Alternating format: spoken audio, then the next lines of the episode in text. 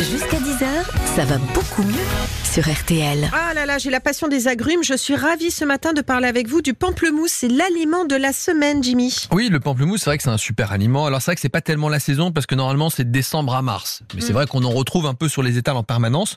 Et ce qui est intéressant dans le pamplemousse, comme dans la plupart des aliments qu'on propose, c'est que c'est toujours très faible en calories. Vous allez jamais grossir avec un pamplemousse. C'est environ 100 kilocalories pour tout un pamplemousse. Donc Ouais. c'est vraiment très peu. Vous avez quasiment pas de sucre. 10 grammes dans un énorme pamplemousse. Alors 10 grammes de sucre, ça vous parle pas, mais c'est euh, 100 millilitres de jus d'orange. D'accord, ok. Donc franchement, un Oui, pamplemousse clair. versus un Ouais. demi-verre de jus d'orange, vous avez autant de sucre. Donc finalement c'est pas mal parce que ça contient aussi euh, de la vitamine dans le pamplemousse. Vitamine C, j'imagine. Exactement, la vitamine C qui est présente euh, d'une façon générale dans les agrumes. Une moitié de pamplemousse, c'est plus de la moitié des apports recommandés en vitamine C. Donc ça c'est gagnant-gagnant.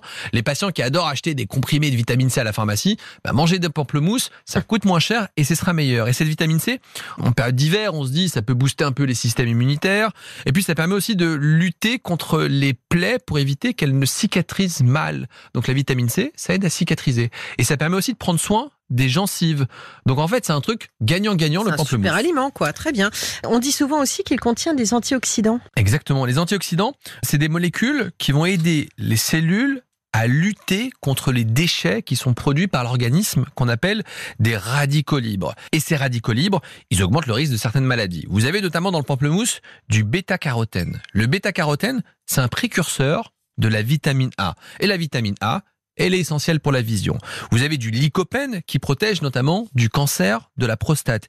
Et puis ce qu'on appelle des flavonoïdes qui permettent de protéger le cerveau, encore une fois, contre le déclin cognitif.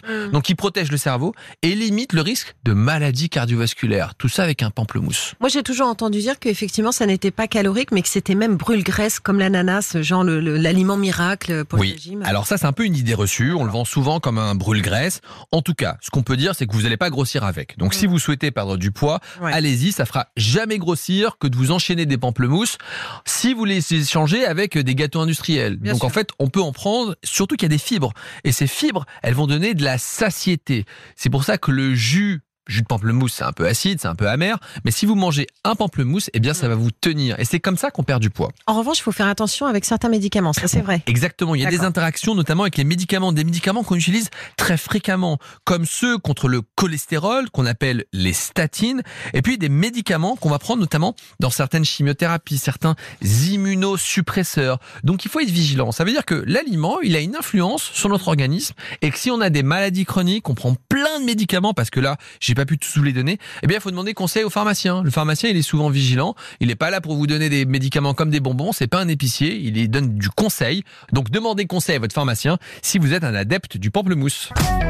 Pour poser vos questions à Flavie Flamand et au docteur Jimmy Mohamed, appelez tout de suite le 3210. 50 centimes la minute.